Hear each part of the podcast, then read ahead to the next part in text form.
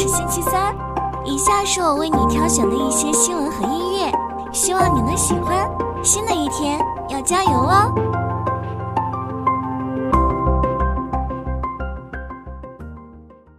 币安达成和解协议，支付四十三亿美元罚款。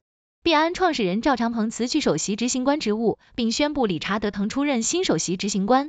赵长鹏表示，未来不再创业，愿意成为少数未来企业家的导师。币安与美国政府达成认罪协议，结束多年调查。赵长鹏被指控违反银行保密法，未实施反洗钱措施。币安被要求维护合规计划，并任命独立合规监督员。币安的市场推出和缺乏授权，在监管机构中引发担忧。赵长鹏承认错误，理查德滕被认为是合适的领导者，将推动币安下一阶段发展。币安将继续运营，但需遵守新的基本规则。赵长鹏将提供必要的咨询，考虑进行被动投资，成为区块链等领域初创公司的股东。赵长鹏表示资金安全，期待新领导层上任。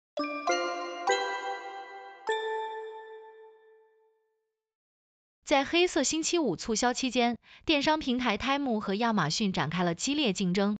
Temu 在十月下旬就启动了大促活动，打出了高达百分之九十的折扣和二百美元的优惠券赠送，吸引了大量用户。他们还举行了零点一美元包邮，超过十四天未收到货将免单，九十天不满意全额退等活动，吸引了更多消费者。然而，这种低价策略也导致许多卖家不得不退出平台，无法分享黑五带来的流量和订单。Time 的目标是扩大 GMV，让更多人了解他们的低价商品平台，并推动 App 下载量。相比之下，亚马逊的行动较慢，从十月开始启动黑五活动，时间为十一月十七日至二十七日，为期十天。许多卖家认为亚马逊太慢，流量都被 Temu 抢走了。虽然有些卖家的订单有所增加，但伴随着降价以及旺季仓储费和配送费的上涨，他们的广告转化费用也增加了。另外，亚马逊还封掉了一批清货卖家的账号，引起了一些抱怨。总的来说，这次大促期间，Temu 的低价策略获得了成功，亚马逊则稍显逊色。Temu 的增长速度令人印象深刻。他们的长期补贴和低价策略对亚马逊和其他跨境电商卖家产生了影响。然而，对于 Time 来说，持续亏损和大规模补贴也是一种挑战。最后，亚马逊的整顿措施对一些卖家造成了困扰。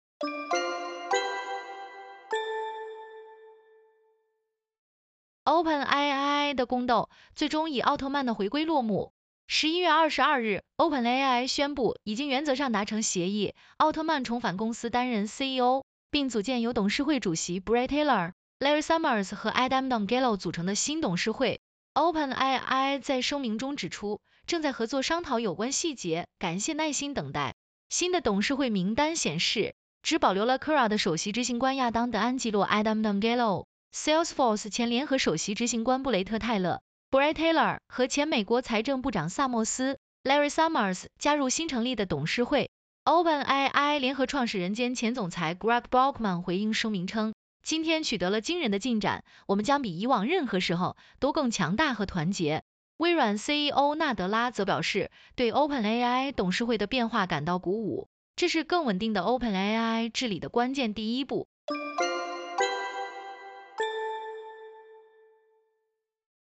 二零二三年双十一购物节在平淡中结束，快递公司没有迎来预期的业务高峰，反而价格战再次打响。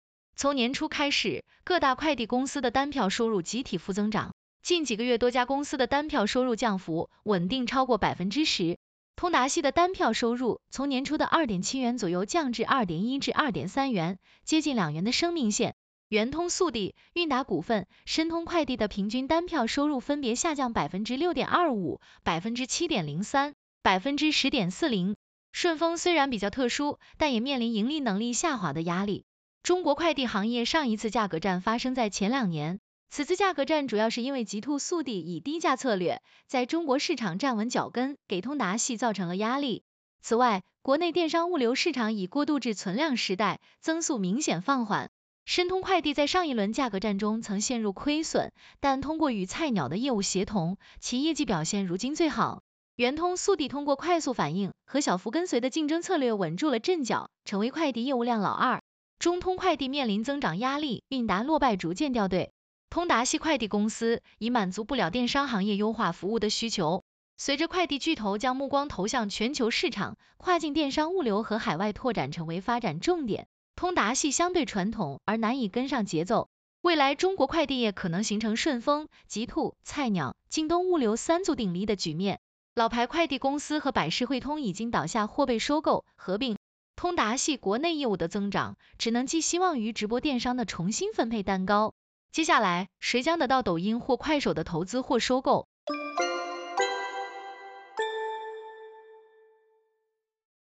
考验李斌能否再次力挽狂澜的时候到了。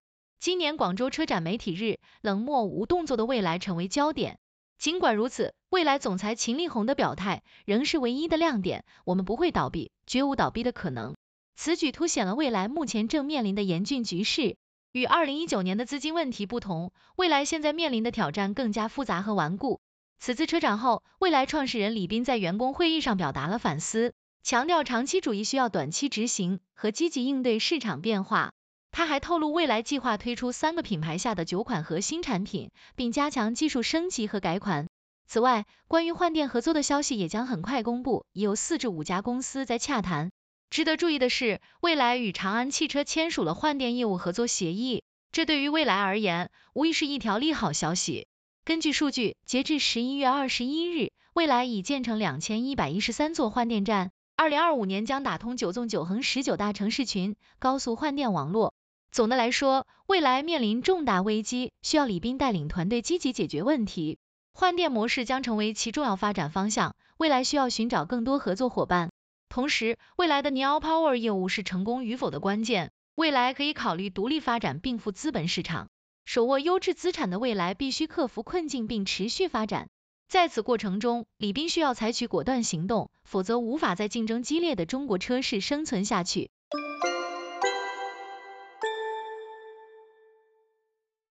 短视频平台快手公司发布了二零二三财年第三季度财务报告。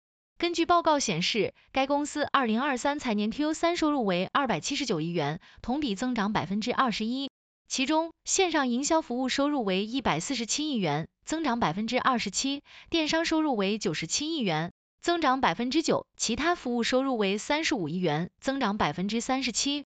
快手公司前三季度总收入达八百零九亿元，同比增长百分之二十三。国内市场收入为二百七十三亿元，增长百分之十九；海外市场收入为六点五亿元，增幅高达百分之二百四十五。电商交易总额 GMV 达两千九百零二亿元，增幅为百分之三十。然而，本季度快手公司经营利润为二十二亿元，盈利转向亏损。快手应用日活跃用户数为三点八六六亿，增长百分之六点四；月活跃用户数为六点八四七亿，增长百分之九点四。快手通过提高运营效率和优化内容生态等方式，努力提升盈利能力。此外，季度星芒计划短剧的招商收入环比提升超过十倍，AI 对话功能上线后，搜索营销收入同比增长超过百分之一百二十，线上营销服务活跃客户数量同比增长超过百分之一百四十。快手的电商业务、直播业务和快聘业务也取得了一定的进展。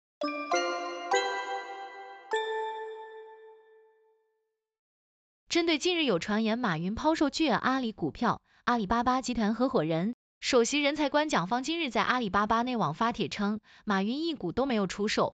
十一月二十二日消息，针对近日有传言马云抛售巨额阿里股票，阿里巴巴集团合伙人、首席人才官蒋方今日在阿里巴巴内网发帖称，马云一股都没有出售。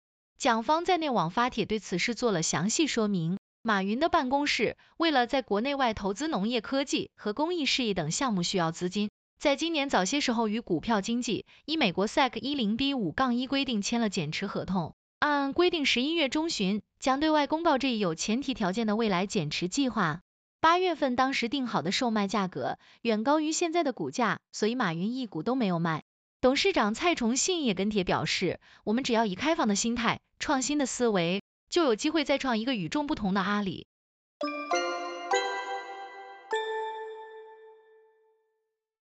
国内清洁电器市场增速放缓，加快推进国际化，成为中国清洁电器龙头企业的共同选择。科沃斯在新加坡揭牌首个办公室，石头科技在惠州新工厂投产，两家企业都加大了对海外业务的发展。科沃斯的海外收入同比增长百分之一百一十，石头科技也在海外市场取得了较好的业绩。未来，亚太地区将成为两家企业进一步推进全球化的重点市场。除了扫地机器人，科沃斯还在海外扩张产品线，与亚马逊、虾皮、来赞达等电商平台合作，扩大市场份额。石头科技也将进一步做大出口业务，并在欧洲市场树立起中国扫地机器人品牌形象。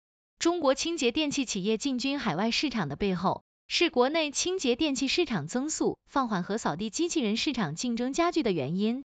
虽然扫地机器人的整体市场呈现下降趋势，但国内市场在今年双十一促销期间实现了增长，预计全年销量将持平。按照 GfK 的数据，中国清洁电器企业在海外市场已占据近百分之五十的份额，但在不同区域市场份额有差距。中国品牌在技术创新和上下游产业链方面处于领先地位，未来洗地机和扫地机器人的功能可能会融合。技术创新将是清洁电器行业发展的原动力。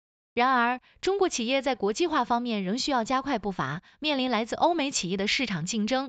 中国清洁电器企业要在海外市场扩大份额，需要加快产品创新速度和供应链效率。